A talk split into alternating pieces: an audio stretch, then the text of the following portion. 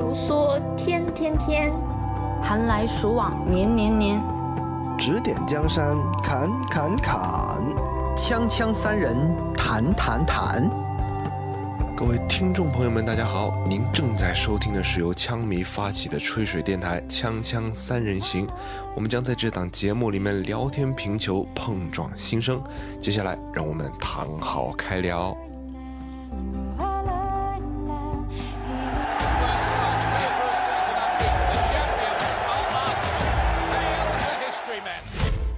好，欢迎收听本期的《锵锵三人行》，我是 Johnny 啊。这一期我们就是在刚刚打完对阵沃特福德的这场比赛之后的一天啊，是一天吧，来录制这样的一期节目啊。好，我们先来介绍一下本期节目的嘉宾啊。这次又是我们三个人，一个是早茶，哎，一个是鸡妹。呃，早茶跟大家打一个招呼吧。早茶，Hello，大家好。啊，这一期又是我跟强尼还有鸡妹跟大家一起呃录制今天的节目啊，非常高兴。啊，鸡妹，Hello，大家好，我是鸡妹。前段时间把微博改成了从不越位的拉姆斯戴尔，然后就有人开始叫我拉妹了，我觉得很难听，我又改回来了，呃还是鸡妹，带妹，对，不是鸡妹。OK，OK，嗯。那这个你的名字也能呃体现出阿森纳最近的一些现状啊，就是可能大家很多人都去粉拉姆斯戴尔了，是吧？然后呢，我们今天第一趴的内容呢，主要还是说说这周末的这场英超联赛，在这个取得了这场比赛的胜利之后呢，我们的这个英超啊已经是八轮不败了。啊，这个大家在赛季前，就是也不叫赛季前吧，赛季刚开始的时候，就刚开始那几轮 就输了这么这么多轮的情况下，的普遍不看好阿尔特塔的前景。然后呢，到现在他算是交出了一个还算是不错的一个答卷。嗯，首先来看看这场比赛吧，就这场比赛。你们是怎么看的就这场比赛的一些东西？我们大概回顾一下吧。早茶，嗯，对，刚才强尼说到了，就是在呃新赛季开赛的三连败的情况下，呃不光是三连败，一球未进，嗯，英超接近倒数第一吧，跟诺维奇两个队，嗯，对，从一个最低谷往上爬，所以今天为什么我们三人行的标题要起这个用周杰伦那个？瓜牛的歌词来当我们今天的主题标题，也是因为，对，因为这个原因是，可能大家在三连败的时候，如果是一些我们恰恰三人行的老听众的话，应该能听到当时三连败的那几期节目，应该来说弥漫着可能有比较浓烈的一些，嗯，沮丧啊，或者是愤怒的情绪。那通过这几轮的调整，我相信应该。阿森纳球迷最近这两个月吧，度过了非常愉快的周末，应该有很多次。是是是。呃，跟跟大家回顾一下，呃，上一轮的比赛吧。嗯，其实这一场比赛赛前应该，呃，从呃各个枪迷群里啊，或者是微博呀，或者是一些呃网上公开的消息来看，大家对这场比赛应该总体是比较乐观的，因为阿森纳历史上无论是对沃特福德的战绩还是对拉涅利的战绩都是，呃比较好的，几乎可以说没有输过吧。然后，而且，嗯，而且沃特福德他是刚刚换帅的一个球队，拉涅利刚接手，呃，应该才打了两轮，除了那个 我们之前聊到的那个呃约书亚金，呃把埃弗顿。呃，踢掉了那一场比赛之外呢，其实沃特福德现在还在一个磨合期，所以大家可能觉得这一场赛前预测的时候，我看到小伙伴们有四比零的、二比零的都有，但是 不是太乐观啊。纵观，嗯，对对对，但是从具体到这场比赛我们看的过程中，从开场应该就能感受得出来，沃特福德对阿森纳的这个准备还是蛮充分的。我觉得给我印象最深的几个点吧，一个是。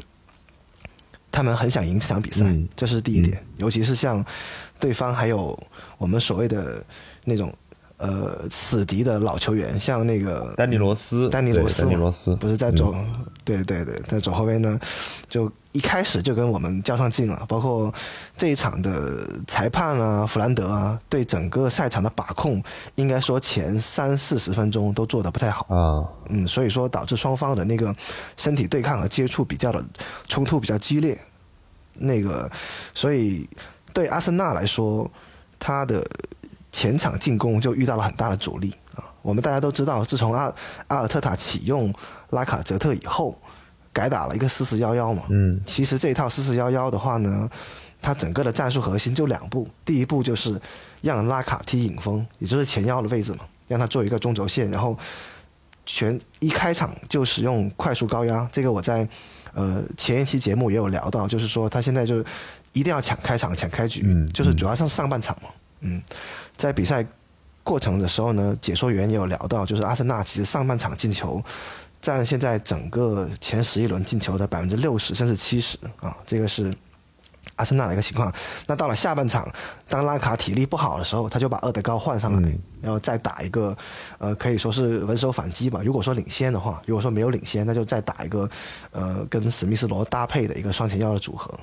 那这这个套路踢了几场以后，应该是有被沃特福德抓到了，嗯，被拉尼主，所以说，嗯，针对性比较强。呃，整个比赛给我看下来，最终能取得胜利的话，我觉得。有三个点应该是我比较肯定的。第一个就是我觉得现在阿森纳这批年轻球员非常的有韧性，有韧劲吧。嗯。就是面对，包括像对方有好几次比较冲突恶劣的犯规啊，还有是身体对抗啊，呃，看起来可能我们有时候会没有他们力量那么强，但是应该来说也能顶得下来。啊，包括像塔瓦雷斯，包括像加布里埃尔，表现都非常的出色啊，在身体对抗上丝毫都不吃亏。呃，这是第一个点。第二个点就是这一套战术体系应该来说还是比较适合现在的球员，所以说也可能是前面的胜利吧，给这些球员累积的自信。所以在上半场，包括越位进球没有算，包括呃。点球没有罚丢的时候，应该说球队还是顶住了压力。我我相信大家应该有这感觉。这要是换以前的阿森纳，应该我们就可能很丧了。嗯，尤其是阿巴梅昂射丢点球以后，是对这个是我觉得呃第二个比较积极的点。最后一个积极的点就是球队的对这套战术运用之后会有些变化，就是他们知道自己在。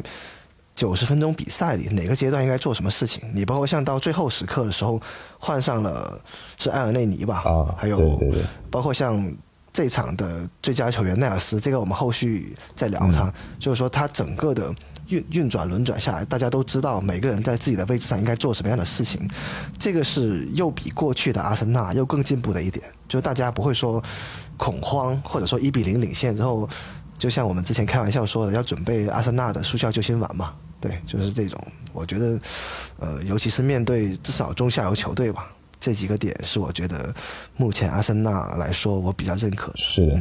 就其实你刚才说到的一个，呃，阿森纳在上半场会有一个比较章法的一个进攻，或者说他会去刻意的去抢一个开局。其实呢，有没有跟我们之前所聊到的阿尔特塔的一个呃状态是比较类似？的？因为我们之前聊到过，就是阿尔特塔喜欢在赛前做一些比较详尽的战术布置。然后进行布置了之后，可能球员，呃，就是会刚开场之后会打的稍微的有章法一点。但有些球球队呢，可能就是专打你开场的这个时候，哎，你丢了一个球之后，咱们就不知道该怎么办了。以前就遇到过这样的问题，那是不是我们现在就是要发挥出他的这样子的一个战术的一个优势啊？咱们先抢开局，先把这个球队的阵脚稳定下来，我们再去做其他的东西。嗯。对这也侧面的说明阿尔特塔对这个球队，呃，烙印越来越深吧，或者说越来越了解。是，其实其实也得益于什么呢？就得益于他重新启用了拉卡泽特，这个是很关键。就是拉卡在前场的逼抢，包括奥巴梅扬的逼抢之后，我们整个球队才有了呃前场压迫的资本。我觉得这个是最关键的。所以那拉卡的体力我们之前聊过了，可能会有问题，就是说没有全场九十分钟的体力，那他肯定要把握好这个战斗欲望跟能量最大的一个时期，把它释放出来。那关于拉卡泽特啊，这个鸡妹比较有发言权一点。那来鸡妹，你来聊聊你的老公拉卡泽特吧。嗯。哦，好的。我今天其实，在白天的时候就已经想到了很多聊拉卡泽特的一些点。就是首先呢，就是这个他续不续约的这个问题。其实我知道大家现在都是觉得他不续约为好，包括我在赛季初的时候，我也给出自己的观点，我觉得。还是不要续约他为妙，但是其实我们要把这个问题要具象化。嗯，之前我们续约失败的原因是什么？我今天仔细的想了一下，我觉得我们续约失败的原因是续的那个人的问题，就是他那个人就是职业精神、职业道德可能没有那么的高。可能很多人说奥巴梅扬没有啊，但是你去仔细想一想他的职业生涯。里面的一些事情，你就会发现他其实职业精神是没有那么的高的。他是一个好球员，嗯，但是他这个在职业精神上面是有一点丧失的。像之前他在多特蒙德就和高层闹事之后，他就罢训了，这就是一个很不职业的体现。包括他在阿森纳，他的一些就是在埃梅里时期，就是有一些呃，怎么说？有有时候会有一些比较消极的表现。他拿了队长袖标之后，在阿尔特塔的前期也是有一些场上比较消极，什么踢到一半中途下去上厕所去了，是有这个事情吧？嗯，我我我觉得他他也是就是就是不是那么。有职业精神的一个人，包括之前续约失败的一个案例，就是厄齐尔。他在一八年的时候就已经展现出了他身为一个职业足球运动员的一些职业精神上的缺陷。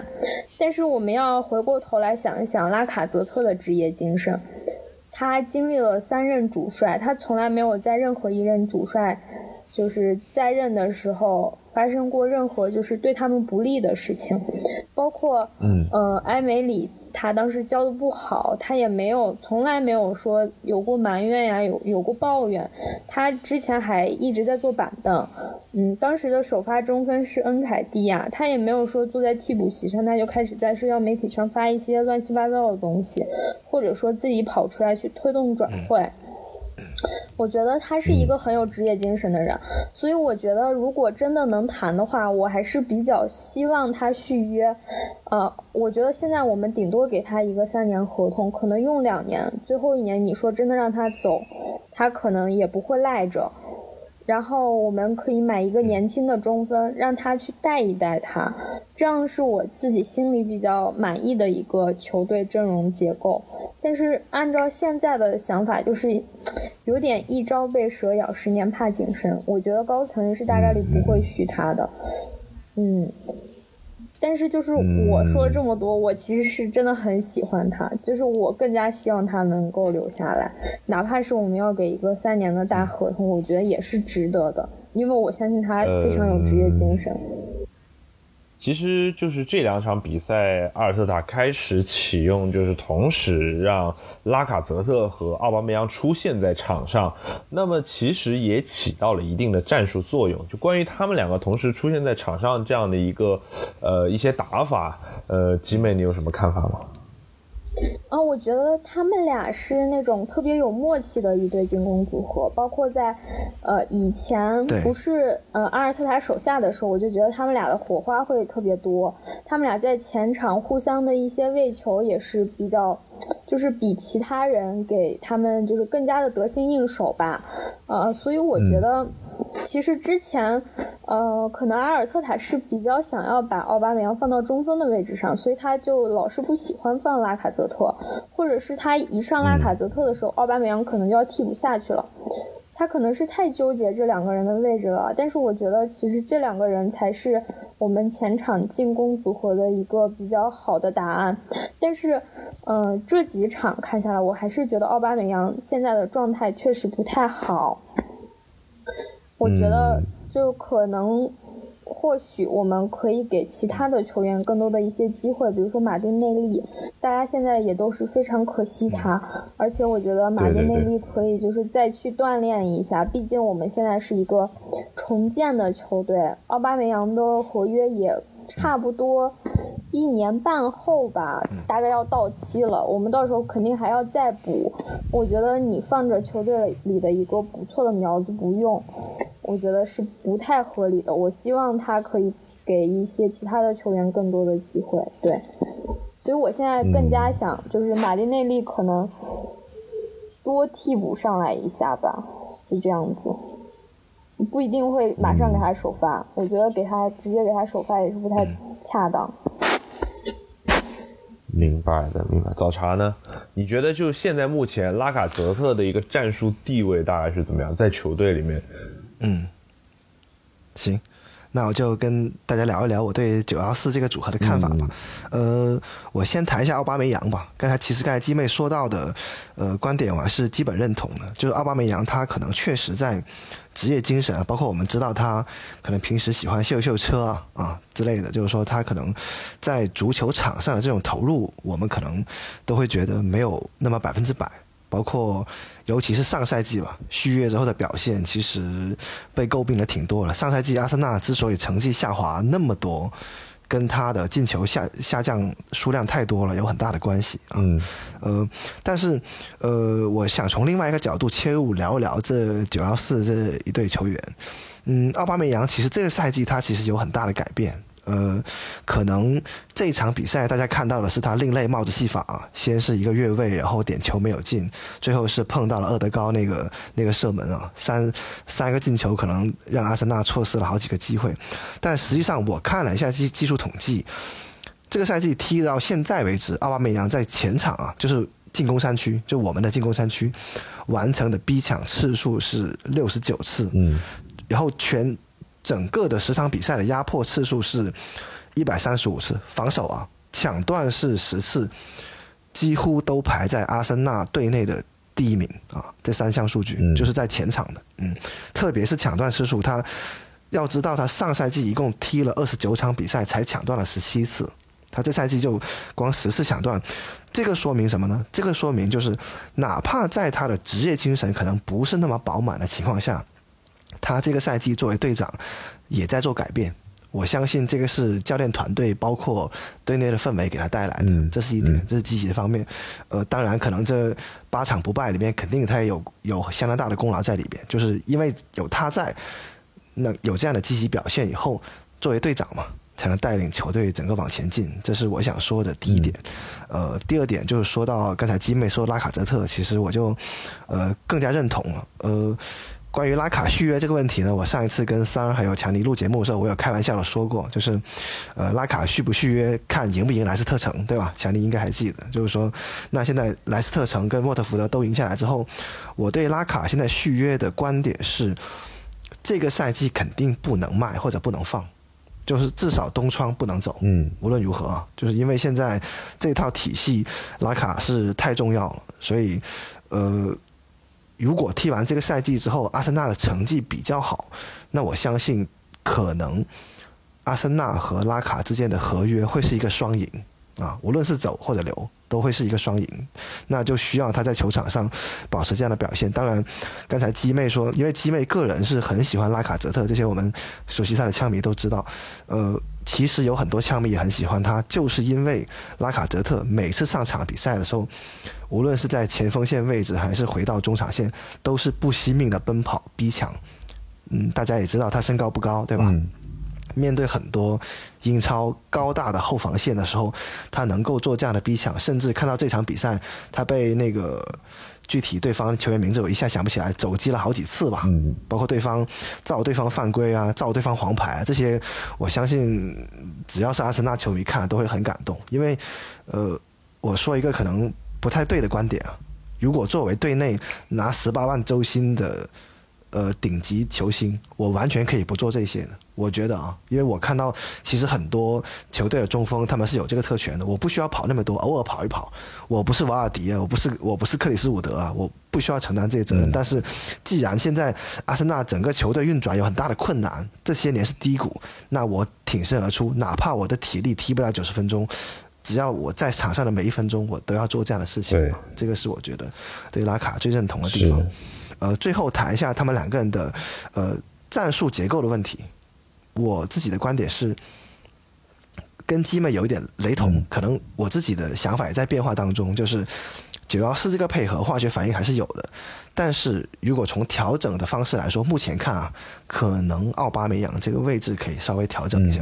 但是就说是队内的球员，比如说是马丁或者是恩凯迪亚上来，呃，继续顶着踢这个四四幺幺呢？还是说，因为现在距离冬窗也就一个多月嘛？还是说有没有大的引援？因为前两天看到，呃，迪马西奥对报了一个大新闻，对八千万，对对三人行的老听众已经听过我们说很多次了，就是弗拉霍维奇是我个人很喜欢的球员。呃，如果说真的，呃，球队能有引进一个高大中锋的打算的话，我觉得倒不如试试看。不是轮换拉卡，而是轮换一下奥巴梅扬。嗯，我觉得这个可能对奥巴也也是一种促进。这种如果是嗯，但不带不不带不带任何的个人情感，这是我对反正我自己的想法也在变化。嗯，我觉得这倒是可以尝试的地方。是，当然马丁内利这个问题呢，其实我觉得也该是时候让他。重新焕发一下光彩。对对对对对，我觉得他有这个能力，应该。对。那包括像联赛杯，包括接下来可能足总杯也要也要出来。拿着顶薪的顶级球员，每场比赛在踢人。我们球队拿着顶薪的顶级球员，每每场球赛在被踢，对吗？嗯嗯嗯。当然，你说被踢嘛，那这个是倒是倒是也挺正常的一件事情。你想想以前，呃，阿扎尔在英超的时候，那是被侵犯次数是最多的嘛，对吧？那你要是有这样的能力，人家才会去侵犯你嘛，对不对？这个这个当然是有一定的关系的。嗯，是。其实现在大家都知道，拉卡要是护住球，就是一个威胁。现在这几轮英超打下来，就是对其他球队很头痛的地方。嗯，所以大概就说这么多吧。OK OK，好，那我们还是聊回来这场比赛有获得进球的这个史密斯罗，因为呢，我之前跟早茶和这个三儿的那期节目里面有聊到，就是说史密斯罗的这个进入英格兰国家队的这个问题。然后呢，就是就是成年国家队啊。然后这一次他终于啊，因为这个国家队里面有球员受伤，然后他就终于这次获得了机会进入英格兰国家队。我们在这里就恭喜他获得了这样的一个机会。那么这个还是聊回这场比赛的本身吧，就是关于史密斯罗这场比赛的表现。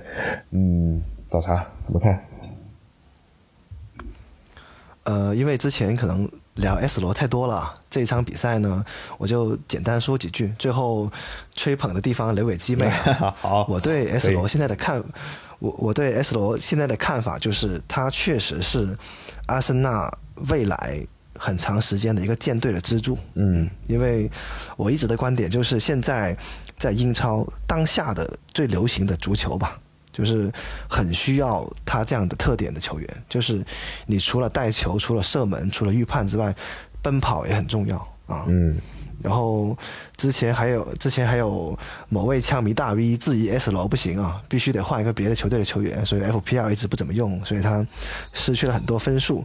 现在 S 罗整个这个这个赛季进球已经六个了啊。嗯。我列几个那个呃知名的。英格兰籍的球员的本赛季的数据：贝林厄姆进五个，芒特五个，福登四个，呃，勒温三个，格拉利什三个，然后沃金斯两个，凯恩两个，桑乔零零七啊，大概就是这样的一个数据。所以 S 罗现在截止目前是英格兰籍，呃。进球加助攻，在欧洲五大联赛表现最好的球员嘛？对，我就点到为止，剩下的留给鸡妹。好，给鸡妹来吹一吹，好吧？嗯，就是 S 罗，越看他踢球越觉得喜欢的一个点，就是因为你们说 S 罗像什么？有些人说他像威胁，有些人说他像什么什么，但是我觉得他特别像罗西基。我我喜欢罗西基，就是单纯的喜欢他踢球，我绝对不是因为他场外的任何就是什么长相呀什么。各种其他乱七八糟的元素喜欢罗西基的，我就是喜欢罗西基踢踢球，所以我现在看 S 罗我也越看越喜欢，就是因为喜欢看他踢球。就是有些人就是他他他就是嗯，可能怎么说，像那种很有身体的，他可能在场上能发挥很多作用，但是可能你不一定会觉得他踢球你会喜欢看，你会专门要盯着他看。但是有些人就是这种踢球很漂亮。就哪怕他这个这一场球没有进球、没有助攻什么的，你也喜欢看他踢球。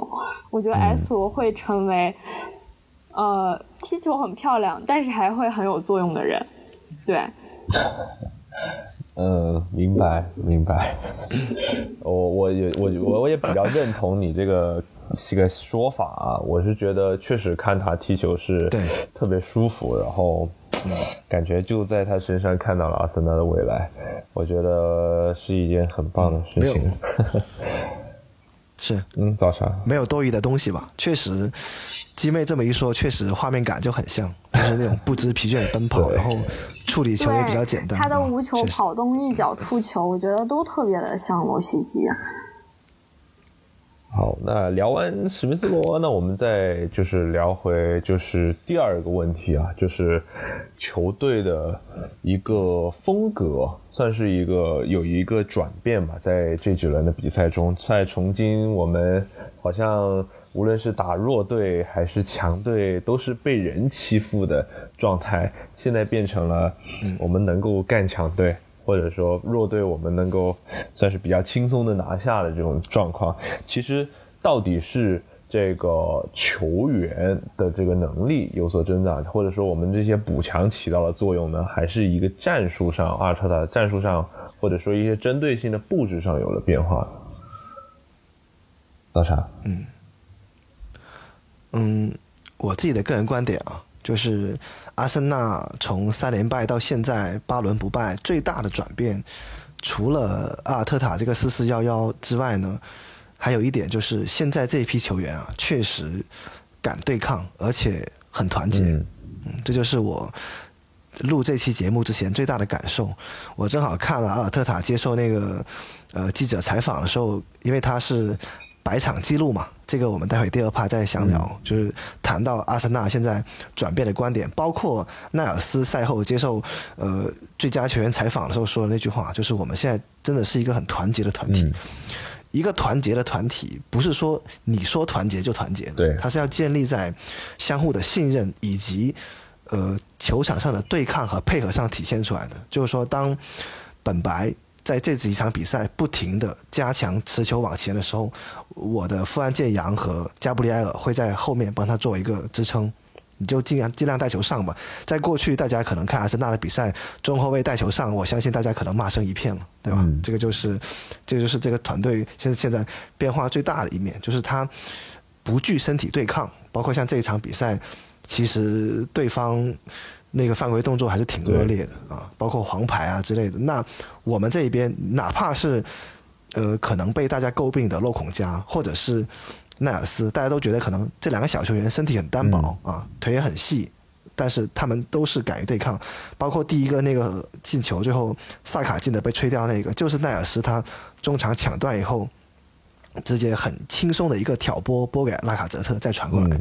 当时我就觉得，那在托马斯受伤的情况下，我作为替补球员上来，我不是赛季初那个闹转会的，在要出场时间的奈尔斯，我是做好自己本职工作的奈尔斯。这就是这就是这个团队进步的地方。嗯其实你刚才聊到最直观的说那的这个问题啊，我觉得是。很能体现球队的一个团结的一个点，就是说，因为他赛季初在闹转会嘛，那最后阿尔特塔给到他承诺，然后他最终留在了球队，到他现在，你说采访他，他能够说出这个球队现在目前是很团结的这个话，我觉得是最可信的一个人，就是他反而能够呃最反映我们现在这真实状态啊，所以我感觉就是曾经的那个呃大家庭，或者说一个比较团结的状态是回来了的那种感觉。嗯，对。嗯，然后早茶，你还有什么要补充的吗？就是关于这方面的没有了。嗯。OK，最大的感受就是这个团结是取得前进的一切。嗯。嗯嗯，其实我们刚才已经聊到了这个奥巴梅扬了，就是关于奥巴梅扬这个事儿，其实，呃，我有一趴是想留到后面我们那个 FPL 去聊，因为 FPL 现在持有奥巴梅扬的玩家很蛋疼嘛，然后就是这个，其实我们刚刚之前就奥巴梅扬这场比赛的一个一个状态，其实我们大概有聊一下，但是我觉得很难受的一点就是奥巴梅扬这个。罚丢点球已经不是一次两次了，而且曾经在很关键的比赛里面罚丢过点球，就像之前的北伦敦德比。对啊，这个哎呀，对我想起来特别头疼。然后这一次又再一次罚丢点球，那现在就是我是想知道，到底是他的心态有问题，还是他真的不适合罚点球呢？嗯。早晨，我就最后说一点吧，可能鸡妹有有更多的说的，我就说一点，我自己觉得，其实还是刚才鸡妹说那个点，就是他的职业专注度啊，我觉得可能会有一点点的问题，嗯，就是说罚点球的时候，他可能会，嗯，我自己认为啊，瞎想的，不对的话，球迷批评指正，就有没有可能考虑，就是我要打进这个球的时候，可能还得更潇洒一点。更洒脱一点，是不是？这这些，呃，非进球之外的想法会更多一些呢？可能会有这样的因素干扰吧。因为我前两天听川哥的节目啊，刘川老师的节目，他也提到了一个数据，就是奥巴梅扬罚丢点球的次数在整个阿森纳历史上仅次于伊恩奈特。这个我有点，我当时听到这个的时候，我有点诧异，因为大家知道伊恩奈特是在阿森纳立雕像的人啊。这个踢了很多场比赛，而且进球很，而且罚点球也是很多的。但是没想到奥巴梅扬已经快赶上他了，所以我还是蛮意外的。嗯，嗯，我觉得是是这样的一个问题。那就如果说是呃，未来我们在队内需要有一样这样一个点球手的话，你们觉得有什么球员相比奥巴梅扬来说更加适合罚点球呢？嗯。我目前倒还没有想到什么人选，不知道鸡妹那边有推荐吗？其实我我如果没有拉卡泽特，未来不是球队一个长久的计划，哪怕给他续约，你说他顶多就待个两三年嘛。我们要想从这批小的里面找一个，就是长久的计划而言，其实我特别的冒警。我可能说了这个答案之后，有些人会觉得我。不安好心，但是我真的希望萨卡是我们的点球手。嗯嗯，因为，因为因为就是他在国家队那个点球罚丢，呃，除了心理原因，就是最后一个上场，然后那个点球进了就继续进，不进就直接淘汰的那种情况下，他肯定心理压力很大。那其次呢，他从来没有踢过点球，在阿森纳。哪怕是那次叫什么社区盾杯，我们最后上去罚点球，他也没有踢过点球，所以我觉得我们给他给的点球的机会本来就非常的少。嗯，我是就是可能是有一点私心吧，因为我是很希望他未来的发展能够更好，我希望他可以变成一个特别均衡，不管是运动战。也有进球呀，任意球你也可以破门呀。我希望他点球也可以，就是我们可以给他机会去罚。而且我觉得他调整好心态之后，我我觉得他现在已经差不多走出那个点球罚丢的事情了。你们为什么在笑话我？那我觉得真的是没有，希望他能够得到这些机会。我是不是这一期是完全的个人感情太浓烈了？没有，我跟你说我为什么笑，我是因为刚才强尼突然 Q 我这个问题嘛。其实那天奥巴梅扬罚丢点球的时候，我有想过这个问题。我内心是有一个阿森纳第一点球手的，但是感觉他不太可能罚。没事儿，就是畅畅所欲言啊，奈尔斯，对，对对对对对，奈尔斯罚点球很很很很很很骚，很骚啊！对他罚点球他其实挺冷静的。他从动作能够体现出他对于这个点球的一个态度，就他不会慌。对吧？一个从容去应对这个紧比较紧张或者说比较关键的一个事儿，我觉得是一个比较好的一个心态或者说一个体现吧，对吧？嗯，也不是不行嘛。我们大家就一直很好，对。就我们我们大家畅所欲言，没有什么说不能说的东西，或者说是你说萨卡这个，其实 你你在刚刚开始说的时候，我有想到，我觉得其实也是很适合，就是让他通过这个。呃，决赛的可能这个点球罚失，然后再不断去锻炼他吧，算是给，然后再去给他机会去，去不断的尝试，可能未来会有一个比较好的结果。而且他未来肯定是在阿森纳的嘛，对不对？那我们肯定是要为未来做打算。至少接下来的四五年都在，对吧？他是就合约还有四五年呢。是。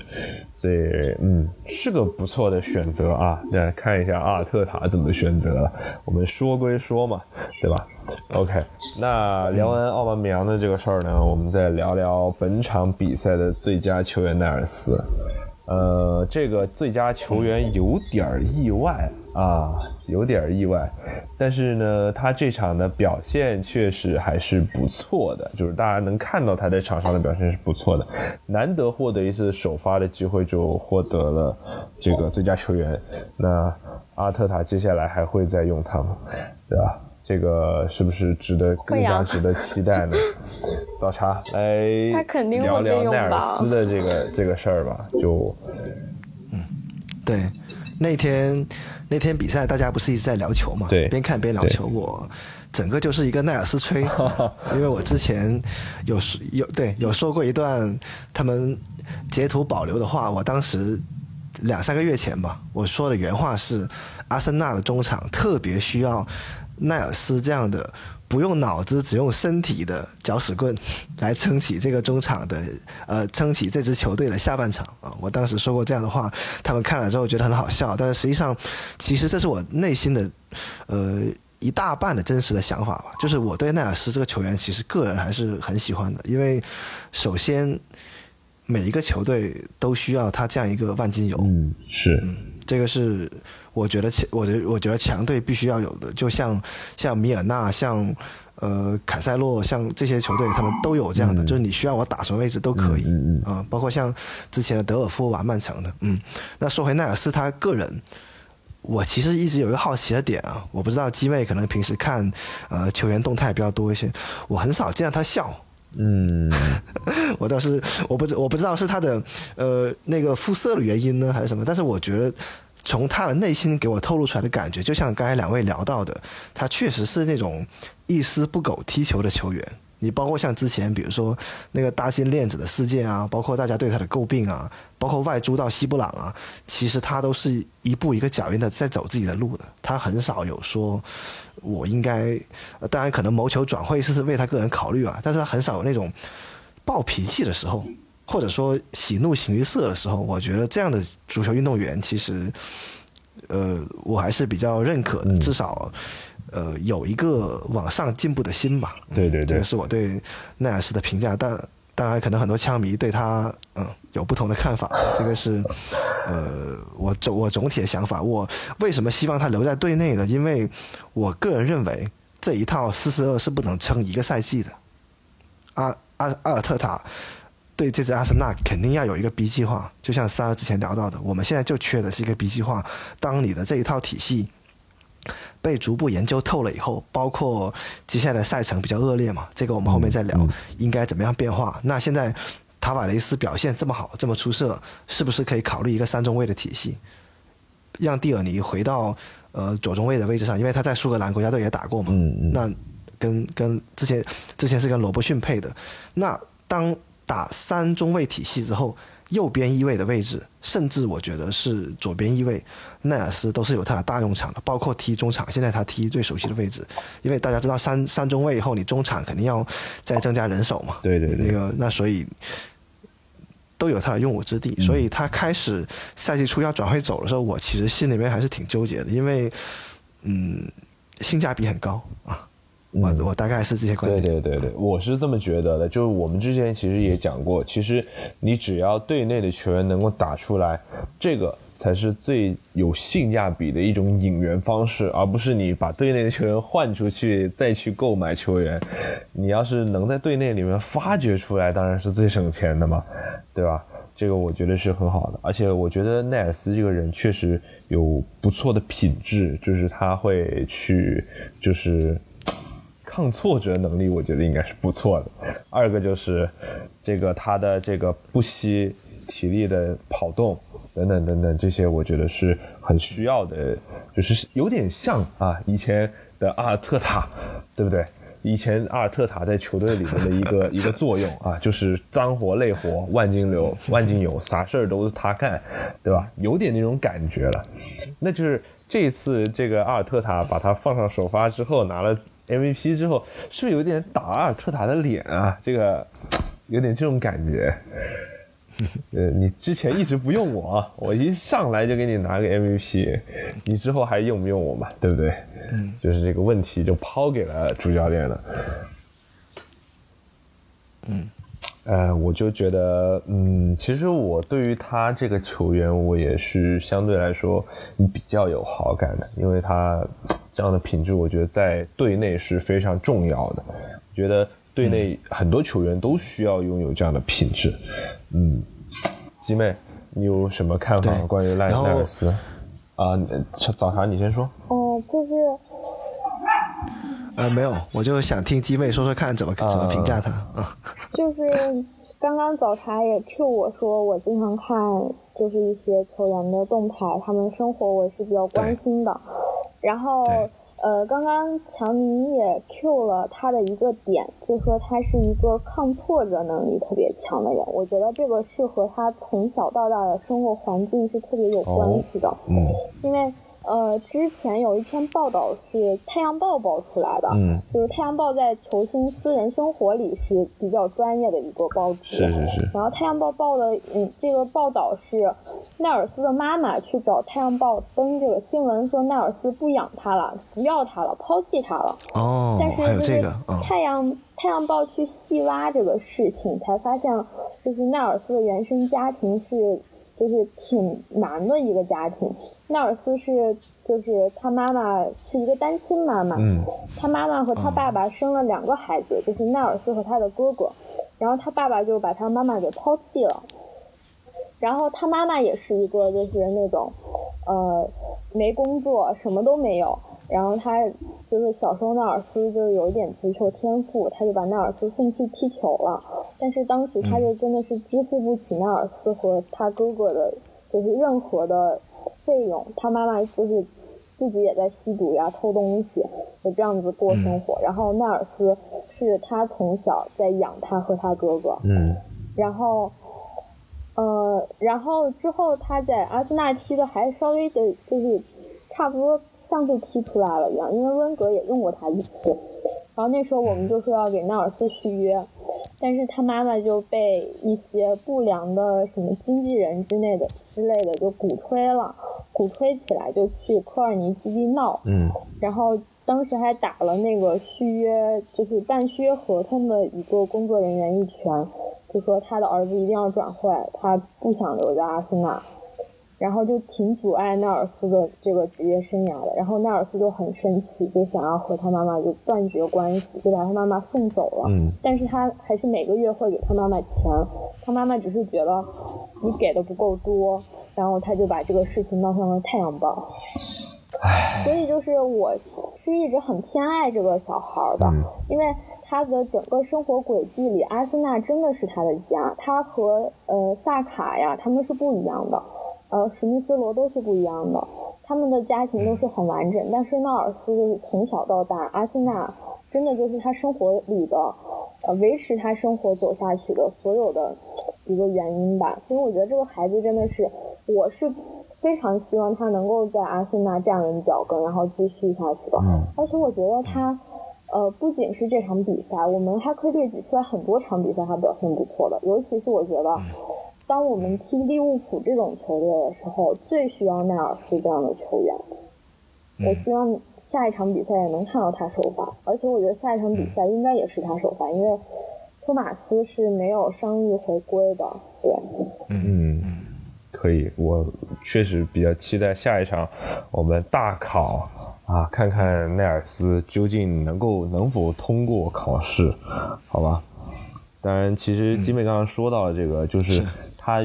原本的这个原生家庭其实并不是特别的美满啊，就是这个这个家庭的生活不是特别好的情况下，他可能更会把球队俱乐部当成他的那个家，他可能会更爱这里，对，或者说他的所有的生活所有的东西都来源于这里，所以他会更加依赖，对吧？也是有一定也是有一定的关系的，我觉得是，嗯。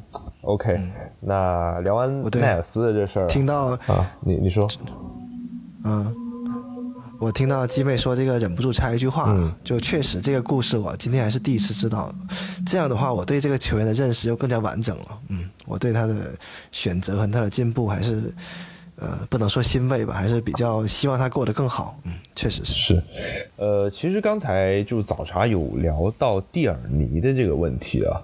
就是说，我现在想问一下你，你觉得就我在网上有看到，大家觉得现在塔瓦雷斯是比蒂尔尼更好的一个左边卫的选择，你觉得是这样子的吗？嗯。嗯，这个问题我之之前自己也有思考过。我的观点就是，其实塔瓦雷斯他是优缺点很明显的一个球员啊。包括我跟之前比较熟悉葡超的朋友在聊天，大家可以看到他进攻的时候，因为他身高很高嘛，他一过二、一过一都没问题。但是大家也看到这场比赛或者前几场比赛，其实他的传中质量不高，比蒂尔尼差远了。这个是这个是他短板的地方。另外就是。昨天也有暴露出来的，他防守选位还不是特别好。蒂尔尼防守选位是很好的，这个大家都知道，苏格兰球员嘛，就是经常要面对那种高空轰炸的，或者是边路传中的，所以这个蒂尔尼还是有他的强项。如果是一定要二选一的话，我个人倾向选择蒂尔尼做主力啊。目前这个阶段来说，然后塔瓦雷斯是可以在一些特定的对手。怎么样特定的对手呢？就像莱斯特城这样的，他的边后卫右边路也是那种猛的往前冲的，拼速度、拼身体的。那这时候可以上塔瓦雷斯，这个就相当于是互爆的形式嘛。我觉得都能用，嗯。但是我还是个人还是觉得蒂尔尼更适合目前这一套。而且，呃，多说一句嘛，现在这一套四四幺幺的话，我们是有一个边后卫。往后流的，其实现在是富安健洋进攻比较少，对对对，左路进攻比较多。那左路进攻比较多的时候，这个传中质量还是需要保障的，所以我选蒂尔尼。OK OK，好，那我们第一趴就聊了差不多了，我们稍事休息，然后一会儿进入第二趴的内容吧。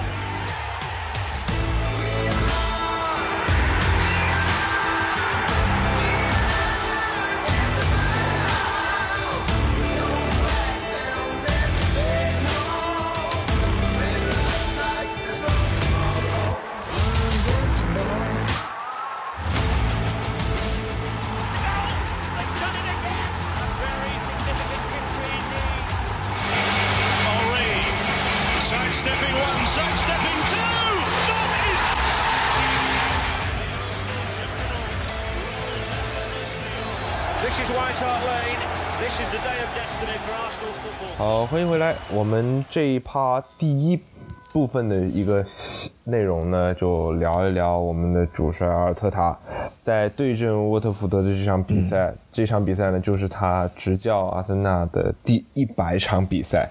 然后呢，我们能够看到啊，他执教阿森纳这个。这来来来这一百场比赛之中的一个成绩，实际上是。啊，就是光是说胜场这方面呢，甚至比之前温格教授要更加厉害啊！是一共拿在一百场比赛里面拿下了五十四场的胜利，而温格只拿下了五十一场的胜利。然后呢？就在这一百场比赛里面，还有二十场平局和二十六场的输球。那温格分别是三十一场的平局和十八场的输球。但实际上，这个最后我们算出来的这个分数啊，就他这个平局和这个胜胜场加起来分数其实是差不多的。但是呢，这个阿尔特塔好像没有我们这个呃看起来的这么差啊。大家可能对阿尔特塔印象，呃。有点差，对吧？就是某些某些球迷啊，对于阿尔特塔的恶意还是比较大的嘛。然后呢，我们再来看看，就是嗯，目前这个英超输球次数最多的在任教练这方面的来看的话，其实阿尔特塔也算是比较少的了，对吧？虽然说他这个执教的这个哦，他的执教场数比较少的情况下，那这个比例有点高。嗯，这三分三的三分三分之一啊，如果是这样子算的话，对对，就是六十八场英超，一共是六十八场英超比赛，然后他输了二十一场。对，嗯，对，嗯。所以大大部分胜利都是杯赛嘛？对对对，那当然杯赛的胜利也为球队带来了这个一个足总杯冠军啊，还有这个呃社区盾的冠军，对吧？这个这个这个还是呃值得说的。但就关于阿尔特塔，我觉得可能不同的阿森纳球迷眼中会有不一样的印象或者说看法，不知道。这个先从鸡妹开始说吧，我觉得鸡妹她说要跟阿尔特塔道个歉，嗯，来听听鸡妹怎么说吧。啊，嗯，呃，其实跟阿尔特塔道个歉，这个是早就开始道歉的事情，不是说打脸什么的，我也不是说任何。什么特别墙头草什么的，因为我这周末的时候就和我的一个大学好友，他是一个曼联球迷，我们大学关系还蛮好的，我们就开始聊主教练的事情。最近大家都知道索尔斯克亚成绩也很差，我们就聊到了这个话题。我们最后得到的统一的观点就是，我们爱的是这个俱乐部，就是你这个人，我不是你的人民，你。你你能把俱乐部带好的时候，我就夸你；你带的不好，我就骂你。但是我绝对不会涉及到人身攻击，或者是夸你的执教水平，或者是骂你的执教水平。我觉得这个是很正常的事情。包括一些球员，你这场比赛踢得不好，我就得说你不好，不能因为你以前的比赛踢得好，我就开始给你就是找借口，对吧？我也不能因为阿尔特塔以前教的太烂，现在他教的好了，我又开始说不行。我以前观点就是他。不是一个好教练，我就要继续去黑他。我觉得这种就变成了，呃，对阿尔，你就是不是阿森纳球迷了。我在在我的在我的概念里面，我觉得你就是一个阿尔特塔的黑子，或者是阿尔特塔的人迷。就是你不管俱乐部的成绩好还是差，你只是喜欢阿尔特塔这个人，或者是你讨厌阿尔特塔这个人。嗯。所以我觉得，在阿尔特塔成绩好的时候，我就是。得给他道个歉呀，因为我以前说他不好的话。那虽然我以前就是也老是骂他，但是我从来没有就是说做过什么呃，就是骂过他什么人身攻击那那一类的话。包括我翻到了二月份，我发了一条微博，我那条微博是这么写的，我就说执教水平菜是执教水平菜，但是。就是不要去给他发死亡威胁，因为之前阿尔特塔收到过球迷的死亡威胁。我觉得这个事情应该你要去分开看。我而且我现在也特别不喜欢评论区的一一种声音，就是，呃，阿尔特塔这几轮好了，你你们就开始倒风向了，然后你们就等着被打脸吧。我觉得这种人抱着一种很奇怪的心态，就好像是我是圣贤。我知道他未来会变差，所以我现在他哪怕现在很好，我要坚持他是一个废物教练的这种想法。这种人，这种人他不就是纯黑子的一个观点吗？或者是或者是有些人在我们就是像上个赛季我们有个八连败，大家记得吗？还是八连不胜？就是东歇期附近的时候，有些人就说，呃，有些人就开始说什么，嗯，你们已经把什么什么给忘了，现在阿尔特塔才才没有教好几场，你们就开始喊人家下课了。呃，我觉得当然那个时候直接喊下课是有点过分，但是就是你说他带的不好，就不能让我们说这个也确实挺委屈，就是熬夜看球的球迷的。所以我对阿尔特塔一直持有的观点是，你带的好，我就肯定会夸你。你这段时间带的好，那你就就是最牛。那你带的不好，那我也夸不出口，我只能说你的水平不行。嗯，对。是是这么说，就现在，呃，有很多球迷是觉得会有基妹刚刚说到那种状况，就是说，哎呀，你就带这么几场好的，接下来反正就要开始输了，怎么样？就是唱衰他，但是就感觉像是你做错，曾经做错了什么事情，你接下来就这个人永远都是这样，不会改变的，就是。呃，一个比较固有的一个刻板印象吧。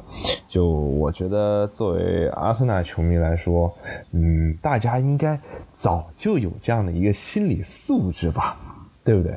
而且，就大家能从隔壁呃曼联的这个换帅的，就是从弗格森这个呃。这个离开曼联之后换了这么多人主帅，主帅都没有换到一个相对来说比较 OK 的教练。那我们现在都还算好了，就是从教授离开了之后的这个阵痛期已经不算特别长，大家应该就要为球队在重建或者说是重新选定主教练的这个过程。为做好心理准备嘛？有些人的心理素质怎么就这么差呀？我甚至怀疑他是不是阿森纳球迷。我就觉得很奇怪的一点就是，为什么？就呃，我我可能不算是一个看球时间特别长的阿森纳球迷，我觉得大概呃，可能有个九到十年左右吧，对吧？但是我觉得我的心态已经非常好了，甚至呃，之前有那个呃朋友问我说。哦，你喜欢阿森纳，那你这个心态应该很不错呀，就给大家的印象都是这样子，对吧？那为什么有些人就是心态不行呢？而且就是这个输个一输球啊，或者怎么怎么样就开始哎呦，这个教练又不行了，又怎么怎么样？毕竟阿尔特塔就是一个年轻教练嘛，那我觉得就需要给他多点时间嘛。这个早茶你怎么看阿尔特塔？呃，我先说我的总体观点啊。我现在对塔帅的是属于谨慎乐观的支持，一直都很谨慎乐观。呃，谨慎乐，谨一直是这个状态好吗？你就从来没有变过。谨慎乐观的支持呢，我分两个阶段来说。先说谨慎乐观啊，我呃，其实谈到阿尔特塔呢，我更想谈到。想把他和小克伦克结合起来说啊，因为前两天不是那个小克伦克跟天空体育做了个专访嘛，就天空体育问他，你你对现在这两年不是这两年，去年吧，到现在不是一直要传要卖掉嗯，卖掉阿森纳，包括加我欧欧超啊，然后这一块 Spotify 那个这个事情怎么看？他回答是这样说的，他说实际上我们家族真正拥有阿森纳俱乐部是二零一八年。诶，当时我一听这句就就有一点小震惊了。我算了一下，我大概理解他说这句话的意思，就是说可能真的就是那个乌斯帕梅诺夫，就是现在埃弗顿那个嘛，真的把股份卖了之后，呃，克伦克家族才真正的拥有了这个俱乐部。那回顾了一下这几年，或者说近三个转会窗吧，近三个转会窗，呃，小克伦克家族对阿呃阿森纳的投入。我刚好今天晚上做资料的时候看了一个数据，大家知道这三个转会窗阿森纳净投入多少钱吗？就是你们俩要不要凭自己的印象猜一下？呃，三个转会总共花，你先说。我觉得有个三亿英镑。嗯，几位？略高了一点点，大概呃，几位猜一个？我觉得是二点五。因为我记得托马斯的那个转会窗大概是花了五千万到六千万左右，我觉得是二点五。不是啊，托马斯那个转会窗，他单独一个人就花掉了五千万啊。嗯。然后那个加里埃尔是分期啊。呃，那你那些应该算算在一起的吧？应该是算全款的吧？你你你你你那个数据是算分期吗？那那那，懂了懂了，那我再加个，我我我我算二点七吧，二点七。揭晓答案吧，好吧？对，墙头草了。啊，答案是呃，纯投入是二点八个亿，净投入因为阿森纳不是不是卖了几个球员嘛？像那个谁呃，维洛克啊，卖了一些，他还有。总共净投入是，对，净投入是二点一七个亿，只比曼联净投入少一千万，排在全欧洲五大联赛第二名。就净投入，最近这三个窗，那个切尔西可能是花了四个亿纯投入，但是他净投入比阿森纳还要少啊，因为他卖人卖的多，卖了接近两亿。所以，我刚才对为什么可能？可能球迷朋友可能觉得扯远了，我为什么从小克伦克这专访来说？就是他最后说到我我们家族二零一八年掌控这个球队以后，我们现在拥有英超最年轻的主教练、最年轻的球队、最年轻的呃人员架构。我突然才想到，哦，那看来阿尔特塔是非常得到克伦克家族信任的。这个是一个比较确实的一个消息。大家都知道，克伦克是一个很精明的商人，他在美国、在美职联、美职篮都有投资球队，像丹佛掘金那些之类的。他，我个人觉得他不会轻易的选一个他所谓的二零一八年之后真正执掌俱乐部，会选一个说会把我这个家底败光的教练。所以我才回答阿尔特塔这个问题。为什么说是谨慎乐观？就是目前来看。阿尔特塔的执教来说，应该还是能打一个及格线上的分数吧，啊，包括像拿了足总杯、拿了拿了社区盾，以及呃之前也聊过一个梗啊，大家知道阿尔特塔非常喜欢厄德高嘛，就是去年东窗厄德高来租借到现在，不是今年又转回来吗？从厄德高来阿森纳十二月底，去年十二月底到现在，阿森纳拿到的分数是英超第二名，仅次于曼城，跟西汉姆是并列的。大家就大家就知道，大家就知道我说这个谨慎乐观什么意思？就是说，当你给他配齐人手、配齐足够的弹药之后，他是可以发挥出一定能力的。是不是觉得跟瓜迪奥拉有点像？是是是是是。对，这就是嗯，这就是我对他的呃呃一些题外话的一些评价吧。呃，然后我看了他那个接受记者采访的时候，我最感动的一个点可能。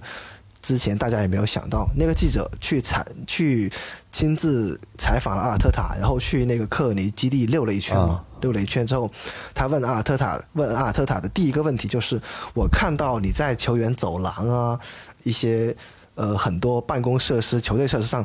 增加了很多球队荣誉的东西，比如说我们拿过哪些冠军，我们经历过哪些重要的比赛时刻，我们赢过哪些强敌，这些东西让球员每天在训练的时候都要看到它。这个是在前任教练埃美丽在的时候是没有做的。这个又又让我觉得是对阿尔特塔另外一个过去没了解的点，算是比较自信的地方吧。那我自己认为啊，可能说的直接一点，那是不是？原来艾美丽可能就是一个打工人，对吧？我来这里我要成绩，那有有了就有合同，这些球队文化建设他都没有做，那可能是从阿尔特塔开始才做的，所以这就是我对他，呃，从原先的比较欣赏他的履历，到后来战绩比较差，觉得他的应变不强，到今天对他改观的一点吧。嗯，这就是我想对呃这个百场纪念。除了恭喜以外，还是希望他能更上前一步，而且我相信他有这个能力。是，是这样子。当然，你刚刚说这个小克伦克家族的这个对对于对于这个这个阿尔特塔的判断啊，我说一个题外话啊，曾经穆斯塔菲也是他们数据公司的判断，但但是是句玩笑话，我非常希望阿尔特塔能够带好球队，因为。这样子的球呃球员，这个曾经阿森纳的球员变成教练，我觉得是一个很好的开始。而且他现在已经开始在不断的带领球队走向复苏。而且我们很高兴的看到的是，在对阵沃特福德的这个比赛之中，我们很这个在今年夏窗引进的多名球员都是在首发阵容之中，而且有不错的表现。这个我觉得是非常欣喜的，就包括富安健洋、拉姆斯戴尔、本怀特、塔瓦雷斯这些球员啊，还有洛孔加，其实都是首发的，对吧？就是都是非常表现的非常不错的。我觉得这是一个好的一个呃兆头，就是可能未来。我们还会有呃更好的一个成绩吧。其实再说一个很很很好笑的事情，我前两天看了一张图，就是呃结合了这个前两天咱们这个中国电竞圈的一个大事儿，就是 EDG 夺冠啊，来讲一讲，就是他们说这个说什么。呃，这个最近看电竞看的我有点融会贯通，觉得阿尔特塔这个菜鸟教练就是战术特别公式，喜欢按部就班、套路化进攻，应对不了变化，稍有不慎就扳不回来，打的特别僵硬。这不就是 EDG 吗？对吧？就感觉 就突然找到了一些相似的点，就特别好笑。这个东西就阿尔特塔这部分，其实咱们也就这样子吧。我觉得。呃，我也是跟早茶有类似的一个看法吧。我希望接下来阿尔特塔有一个嗯不错的成绩。我希望他接下来能把球队建设的更好吧。然后我们聊一聊下下一个部分啊，就是。关于英超的对手的，嗯，当然最值得关注的一个是热刺的主教练这个努诺下课，然后接下来是，呃，孔蒂来接任热刺的这个主帅的职位，然后还有一个呢，就是这两天才官宣的这个，呃，是今天吧？今天才官宣的这个艾迪豪正式执教这个纽卡斯尔团队。嗯，其实纽卡斯尔之前一直在传埃梅里奥带队。但是这个带着带着，好像是艾梅里不愿意来，是吧？然后是的，艾梅里生气了，对，看有点小脾气啊。然后最后选择这个艾迪豪，这个我觉得艾迪豪这个主教练其实应该好好讲讲。我今天还在看集妹在问说艾迪豪到底是个什么水平。早茶，你对艾迪豪这个主教练有什么了解吗？嗯。呃，简单说一下吧，就是孔蒂和埃迪豪一起谈吧。因为为什么呢？因为这两个教练恰好是阿森纳这两三年换帅的时候都提到的。对对对。尤其是埃迪豪，之前还是我们那个五人候选名单之一嘛。我记得当年，因为他其实他带队的风格呢，首先，如果大家看过前两个赛季伯恩茅斯在英超英冠的比赛的话，会有一个很直观的印象，就是踢的风格很漂亮啊。他是崇尚进攻的球员，像现在在纽卡的威尔逊啊，包括像弗雷泽啊等等这些球员，包括像约书亚金这些，他们都是从伯恩茅斯打出来的嘛。对，嗯，那就是在艾迪豪手下给用出来的。那呃，进攻球员发光发热，这个是我对艾迪豪的一个最早的一个直观印象。第二个就是，我觉得他带队的话，跟球员的关系非常好，这个是。呃，在英超的，我认为啊，英籍的主教练里面比较难得的，大家可能都知道，像一些英国的主教练，其实他们是。包括像弗格森也好，苏格兰的也好，呃，甚至莫耶斯也好，其实他们跟球员的关系没有那么紧密，因为他们的处事风格就是这还是一份工作嘛。对对对，对这个东西就他没有说是我要一个舰队要带多少年那个情况，所以其实艾迪豪从伯恩茅斯离开后，他也没有一直在找下家嘛，他也一直是在等那。呃，回到刚才强尼说艾美丽这个问题，实际上，呃，当时我看了新闻报道，这两天那个电讯报啊，他们每日邮报报出来的，实际上当时纽卡想搭建的班子是奥维马斯加艾美丽，哎，还都跟阿森纳有点关系啊。他们想足球总监配配一个呃比较能出成绩的一个教练的那。去年不是刚率黄色潜水艇双杀阿森纳拿欧联杯冠军嘛，甚至决赛赢了曼联，所以说，呃，欧联杯之王吧，这个是很容易出成绩的一个教练。当时纽卡的高层应该是这么考虑的。那奥维马斯从阿贾克斯过来主抓青训，现在呢，这个模式被取消掉以后，选埃迪豪，而且签的合约有点微妙。嗯，但你们俩可能也看了，两年半，两年半，那就相当于是这个赛季，假如你保级的话。就只有两年时间了。对，两年意味着什么？明年打不出来，进不了前八或者前六，就拜拜了呗。那就再找一个，因为最后一年嘛。嗯，所以对他来说压力也挺大的。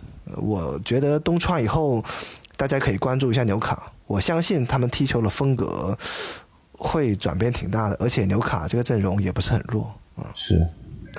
然后最后说说孔蒂吧。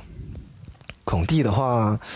呃，大家都不陌生，就是呃，除了阿森纳，别的球队都赢过啊。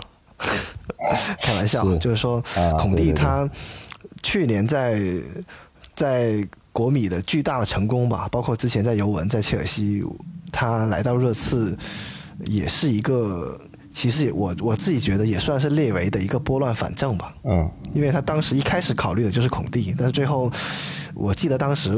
跟鸡妹还聊过这个问题，就是他当时要带五个教练组来，他说，相当于是你签我一个要签六个人，是我我说吧后面还有五个哥们儿，最后列维那个性格就没同意，所以就就错失了。现在呃来到热刺以后，我自己感觉热刺现在距离孔蒂的要求还离有很大的距离，嗯，尤其是三中卫，现在热刺几乎没有可以打三中卫的中后卫，我我想了一下，所以。算是一个细水长流啊，包括这一轮打埃弗顿那场比赛我看了，所以搞得搞得我看那个阿森纳的比赛也不是很专心，还去关注热刺。我看了一下，就是基本上还是埃弗顿占据主动，嗯，所以因为他第一场来嘛，孔蒂的习惯就是他接手某一个球队的时候，第一场比赛就上一任教练怎么打你怎么打，我先看一下，所以还没有看出他的功力来，这个我们后续再看看吧。嗯，我大概就说这些。嗯，鸡妹呢？啊，是吗？我我孔蒂原来是这种风格吗？第一场就是随便打，我还我还大放厥词给很多枪迷朋友说，你们不用担心了，热刺现在就是换汤不换药，就等他崩盘就行了。原来他就是按照之前的去打呀，我还我真的给很多人说了，热刺真的是换汤不换药。我还劝大家说，有孙兴民和凯恩的 FPL 赶紧卖掉。啊，这个 不知道有多少人信了我的话。这个准备入手凯恩了吗？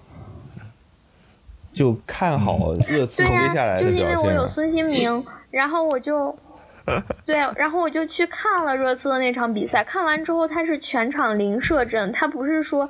埃弗顿占据主动，他是完全占据主动，就是热刺，热刺能拿到球，但是他仅限于能摸到球，就是他和就是双红会的时候，那个曼曼联不是摸不到球嘛？这次就是在这场比赛里能摸到球的曼联而已，就是。这么简单，但是其实我 其实觉得，我就觉得他换汤不换药。孔蒂的个人能力还是非常强，这个主教练，所以我觉得他也是需要一定的时间去调整嘛。你第一场刚上任没多久就让他打出什么有东，就是什么战术什么东西，我觉得比较困难。所以，嗯，接下来同城死敌也会是一个非常麻烦的存在。所以，呃，希望。这个和阿特塔争点气吧，好吧。然后，嗯，接下来就聊聊我们接下来的赛程吧。就几场比赛，一个是对阵利物浦啊，这场可以算是不能说是期中考了，可以说是期末考的一个存在了。就是呃，怎么看两位？呃，谨慎乐观的先估个比分吧，好吧。我们节目的老传统。嗯，对我特瞎猜吧猜是吧？嗯，机会先猜。嗯，可以。嗯，我觉得对利物浦，我们打，我我我不猜具体的比分，我觉得我们比他们少一个球，他们赢。OK，对，我奶一下。那这个早茶啊，呃，我先猜比分，再说原因啊。我猜比分零比一，阿森纳输球。哦，嗯啊，来。分析一下，都奶上了。呃，我就简单说两句吧。然后我特别同意刚才强尼说的那个词，就是期末考。我认为这场比赛就是验证这支年轻阿森纳这个赛季成色最关键的一场比赛。因为，呃，我其实之前有梳理过我们的赛程，等到冬歇期以后，就是圣诞节以后吧，就是下半赛季以后，阿森纳的赛程是肯定要比上半赛季要好的。呃，两个原因，第一个是我们是单线作战，现在排在我们前面的都是双线，西汉姆啊、切尔西啊、曼联啊，啊不是曼联，曼城啊、利物浦啊，我们一定是可以吃到单线红利的，而且我们下半赛季打强队都是主场。嗯，几乎都是主场。如果你们关注的话，呃，包括听众朋友们可以去看一下。所以我相信，只要正常的话，下半赛季的呃联赛积分肯定比上半赛季高。那我们上半赛季能拿多少分，就很决定于包括打利物浦这一场之后的五场比赛了。这五场比赛我看了一下，有莱斯特，有纽卡，嗯，还有是有。反正好几场吧，还有曼联啊，对，这个都埃弗顿。接下来，埃弗顿，我我先大概说一下接下来的赛程吧。就是先是打利客场打利物浦，接下来就是主场打纽卡斯尔，打纽卡斯尔也是很好能够看到埃迪豪的一个大概的一个啥情况吧。然后就是客场打曼联，客场打埃弗顿，这两场也是比较困难的，可能相对来说。然后就是主场打南普敦，这个就就就比较那个什么了。接下来其实就到很呃之后就咱们就不说了，就这几场我觉得是比较关键。就这五场比赛之中，会有三场都是比较难打的，而且全部都是客场。嗯嗯，对，就回到刚才我说这一场，就利物浦这场比赛，就是我个人觉得这五场比赛都很难打。南安普顿现在状态也很好，嗯啊，现在也是最近也是一个上升的势头，所以，呃，回到利物浦这场比赛吧，我自己认为，阿森纳要想在安菲尔德有主场观众的安菲尔德零封利物浦，几乎不太可能。利物浦这两场比赛状态大家看到不太好，是因为他中场伤病比较多嘛？那恰恰阿森纳运气不太好。又碰到了一个国际比赛周嘛，就是我们录节目的时候已经是，呃，过了几天了，还有两周漫长的时间，那他们还有时间可以伤病恢复，然后哪怕是利物浦这两场比赛，呃，状态不好，面对西汉姆输掉了，面对布莱顿平掉了，也都场均打进了两球哦，所以我觉得阿森纳防守压力还是蛮大的啊，所以，呃，按吉妹说的奶一口也行，但是。客观预测一个不负责任的比分，零比一吧。OK，嗯，我就比较乐观了啊，我还是比较看好阿尔特塔的。我觉得早茶说的也对啊，这个咱们零封确实比较困难，但是要不来一场比较惊险刺激、荡气回肠的逆转，是不是？整个三比二怎么样？咱们在安菲尔德拿走三分，你觉得我们能进三个球是吗？呃，我们排第四，我们排第对，这还是一场背靠背，对不对？呃，这个我觉得这还是一场争四大战。我们这个终于啊有机会争四了啊，这也是一个进步嘛。但没有想到这场呃，这个就。竞争对手们都拉胯了，咱们赢了，这一路就上来了，对吧？就是这样子，这个争四原来这么简单，就原来 这场比赛要赢了，我就等 开始装了你，我就我就等着下赛季的球衣印那个欧冠那个 logo 啊，可以可以可以啊，我也是，我今天刚说呢，我特特别想要那个欧冠臂章。OK，那这个关于下一场比赛的预测，其实我们。也聊的差不多了，然后这一趴的内容其实也差不多结束了，嗯，对吧？我们就一会儿聊聊 FPL，然后我们稍事休息。啊，一会儿进入第三趴的内容了。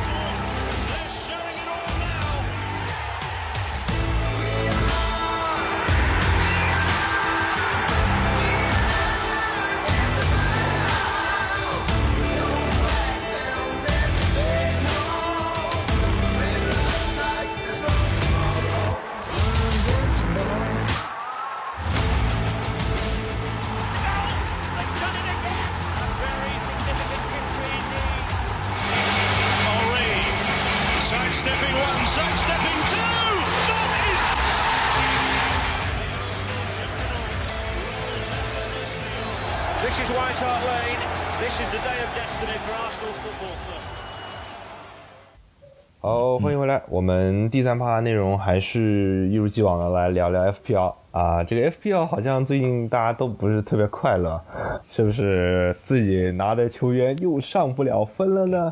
对吧？这个先聊聊这一轮吧。这一轮有两场焦点大战，其中呢是有一场曼市德比，曼联对着曼城的比赛啊，最终以这个曼城二比零取胜啊。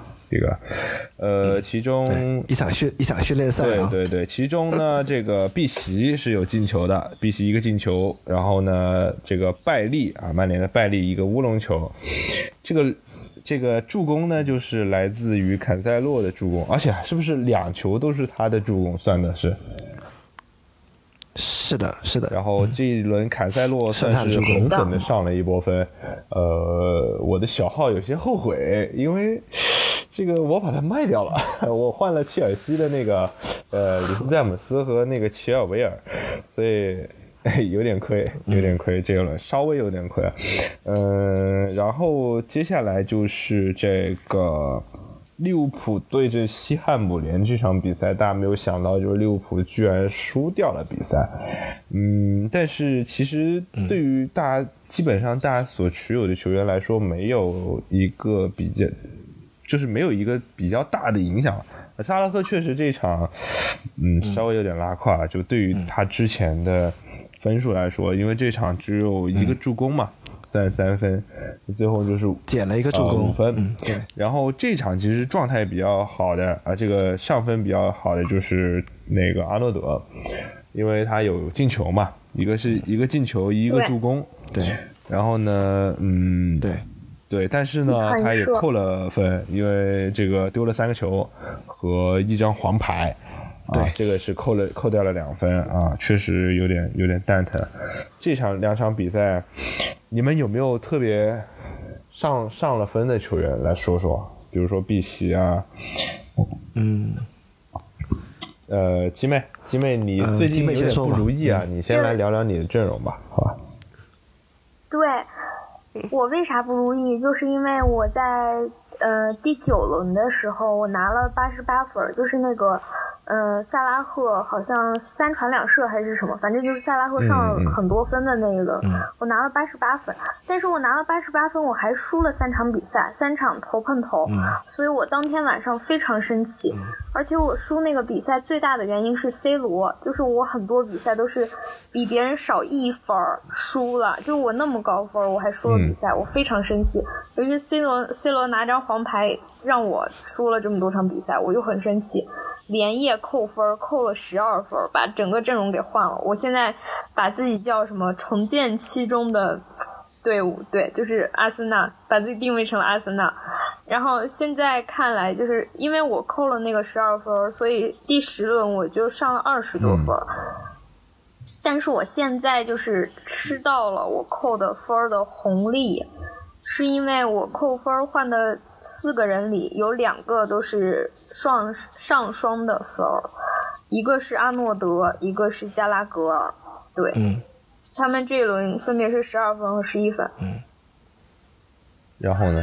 是的，加拉格尔非常不错。呃，加拉格尔其实之前有犹豫说要不要入手，因为嗯，感觉就是状态就不好说嘛，是不是？呃，在这个是。但他这么便宜，有更好的，是不是有更好的选择？比如说扎哈，对不对？扎哈好像贵一点，对，贵一些。嗯，加拉哥这一轮真的是，哎，算了吧，我不想说了。上一轮也上了十几分，上一轮上了十几分，但是我把它放替补席了。然后其实我看到你还有这个拉菲尼亚啊，拉菲尼亚现在目前应该是利兹联唯一一个值得持有的球员了吧？因为我之前也把达拉斯出掉，我觉得达拉斯上分确实差一些，所以就没有留着了。嗯，这轮切尔西吕迪格也不行啊，吕迪格只有两分。嗯，孙兴民就更加不用说了啊，这个。热刺也算是一个复苏期吧，可能需要再等一等时间。嗯，还有什么比较坑或者比较比较好的球员推荐？姐妹，比较坑的球员，我倒真的有，我有一个上负分的。你的门将是吗？老先生。呃，桑切斯。我的小号门将也是桑切斯。他就是我一觉睡醒之后，一觉睡醒之后，我记得我昨天晚上是二十三分，我一觉睡醒之后打开 APP，怎么二十二分了？这，这这，我还想就是我醒来之后是不是有人会加一点什么，呃，那个什么。那个什么分儿，就是全场最佳的那个分儿，我还想会不会高一点，就突然给我少了一分儿。一看他给我上个负分儿，我这轮还要把它处理掉。一定要处理的哦，是下一轮上不了，对红牌上不了。呃，然后其实这一轮我 这个还有一些人应该是有 C 奥巴梅扬的，就刚刚我也想说 FPL 这个事儿，奥巴梅扬也是负一，然后那个。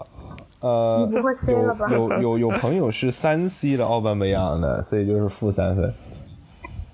他是 一张黄牌，然后呢，呃，踢失了一个点球，就是减扣了三分，然后他就是只有那个踢完九十分钟的两分，然后就所以最后是负一分。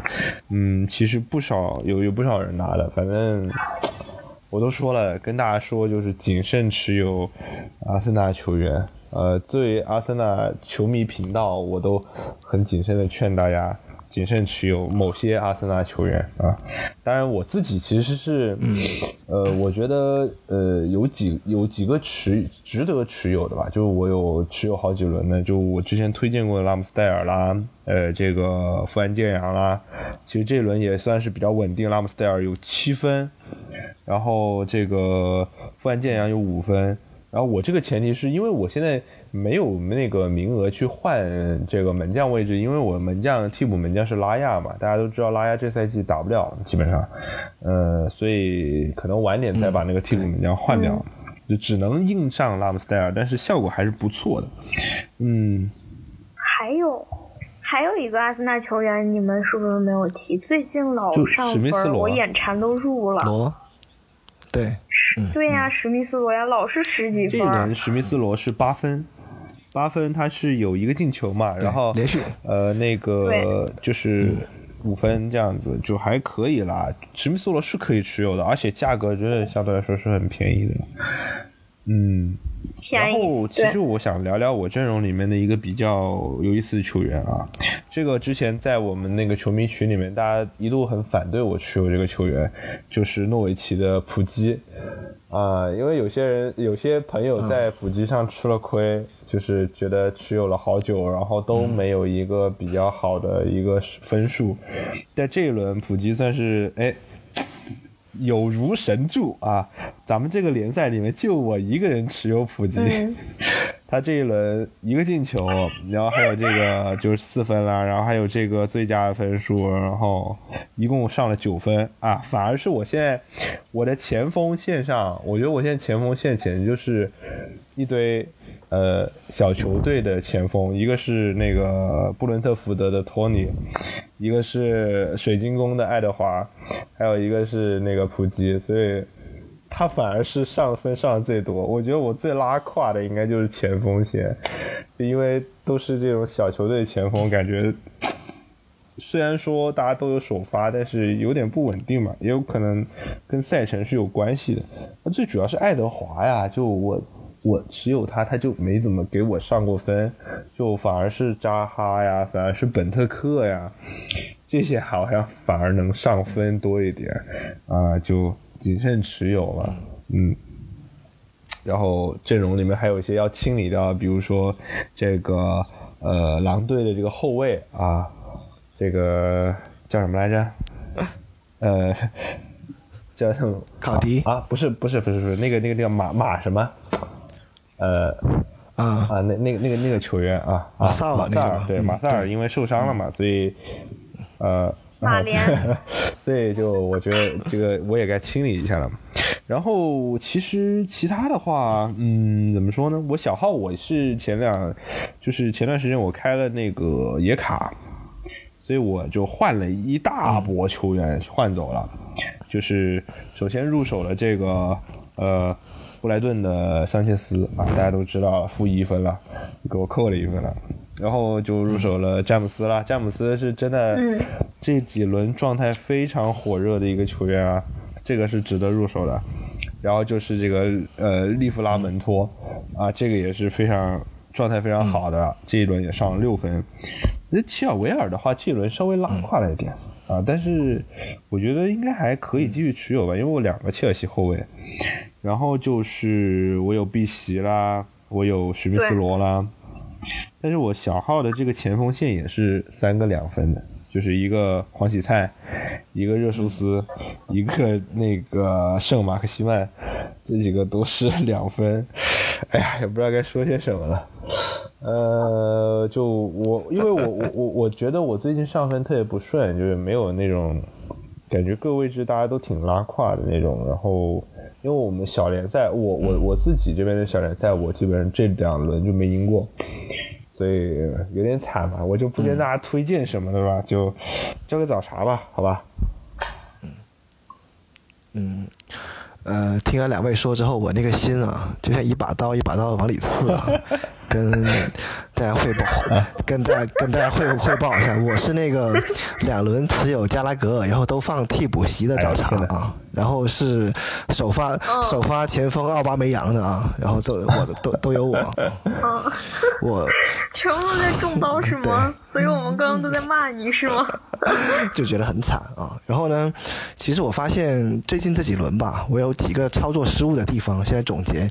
一个就是持有阿隆索跟卢卡库，嗯，运气不太好嘛，一个受伤了，然后另外一个就突然就按在替补席了。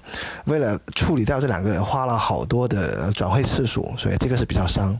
另外一个就是，呃，加拉格尔放替补席，这个是这一轮头铁啊。我还是因为大家都知道狼队这个赛季进攻还可以，防守不行，我就没想到，哎，我只能跟我们的老队长维埃拉道歉吧。就确实，水晶宫这个赛季打得非常好。我觉得后续我们千山行有其他节目可以再聊一聊，呃，水晶宫这支球队还是挺有意思的。嗯，现在呃成绩也比较好。然后刚才强尼说到推荐的话，因为现在我们录节目的时间距离那个呃。呃，下一轮 FPL 还有很长嘛，还有两周时间。然后真正的国际比赛日第一场比赛也没有开打，所以推荐我们这一期节目就不太推荐具体的人了，因为还要等那个国际比赛周，包括疫情啦，包括伤病的情况之后再聊天。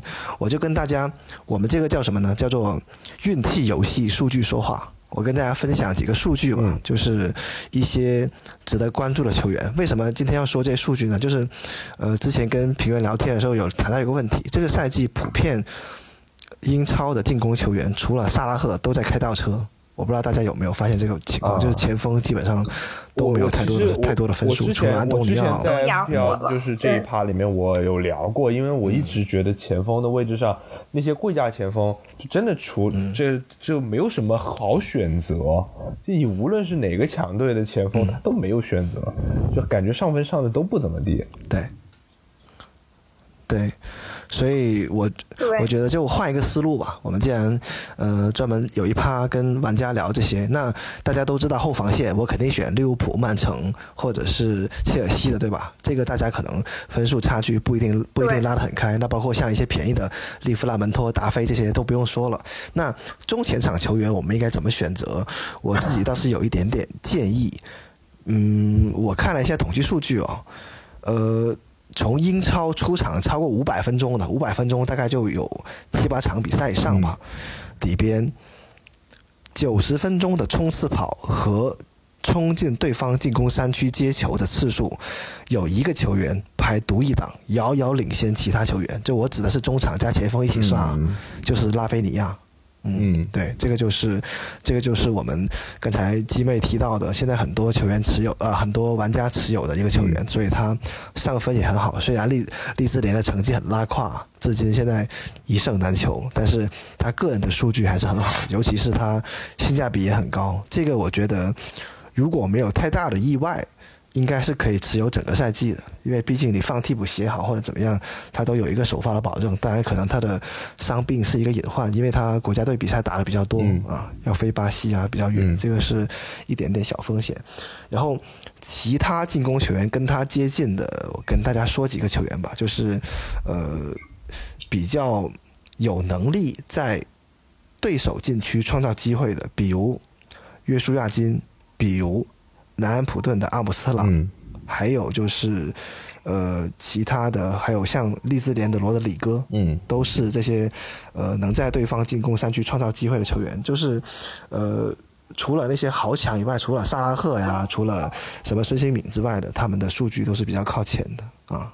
所以，就是想通过这个节目，呃，通过今天这期节目跟大家讲，就是当进攻球员，呃。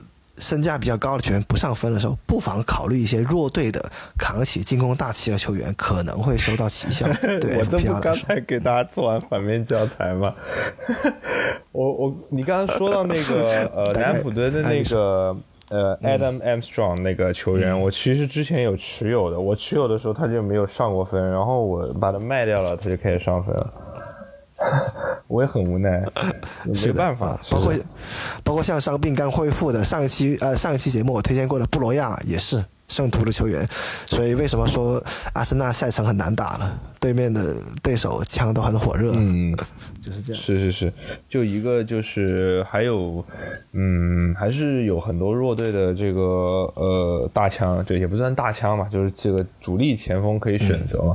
就像我之前把这个瓦尔迪换掉，因为大家都觉得瓦尔迪首先体能上面不行，而且这几轮的一个数据确实不怎么地，而且他真的很贵，所以。嗯，不不太值得去持有吧，就包括是包括像卡罗姆威尔逊吧，嗯，尤其是艾迪豪来了以后，自己的亲兵对吧？我相信肯定很多的进攻机会又会给到他的脚下，可以，那可能之前圣马西曼稍微稍微粘球了一点，对，那可能。这个就不一样，大家都可以关注一下，尤其是这些十五名往后的球队。可以把这个爱德华给出掉，受不了了啊！大家可以等我出掉之后再持有，一般可能就有可能上分了，对吧？好，那第三发内容也差不多了。呃，金妹有想补充的东西吗？啊，好，没有。我慢慢重建去了。好的，大家再见。那本期节目差不多到这里就结束了，非常感谢大家的收听，我们下期再见吧，拜拜。